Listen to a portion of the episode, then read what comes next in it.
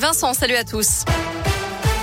À la une, les New-Yorkais sous le choc après ces tirs d'armes à feu dans le métro. Au moins 13 personnes ont été blessées par balle aujourd'hui dans une station du quartier de Brooklyn. La police a mis en place un périmètre de sécurité.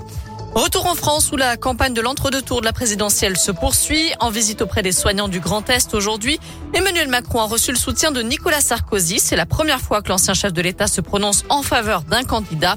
Je voterai pour Emmanuel Macron parce que je crois qu'il a l'expérience nécessaire face à une grave crise crise internationale plus complexe que jamais. Il est, en l'état actuel des choses, le seul en situation d'agir. Fin de citation. Euh, voilà ce qu'on peut lire sur le compte Facebook de Nicolas Sarkozy. Emmanuel Macron a également reçu l'appui de Lionel Jospin, aujourd'hui l'ancien Premier ministre socialiste.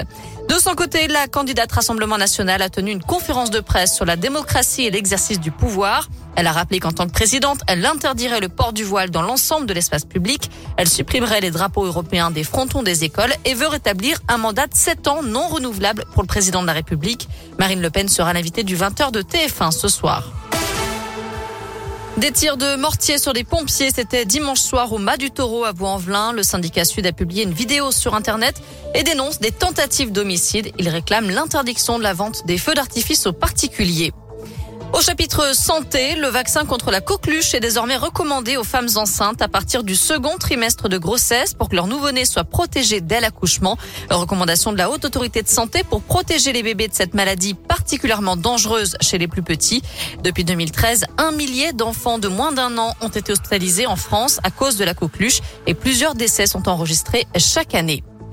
Un mot de sport avec du foot à suivre ce soir et le début des quarts de finale retour de la Ligue des Champions. Real Madrid face à Chelsea et Bayern Munich face à Villarreal. Et puis il y a également du foot féminin à suivre puisque l'équipe de France affronte la Slovénie.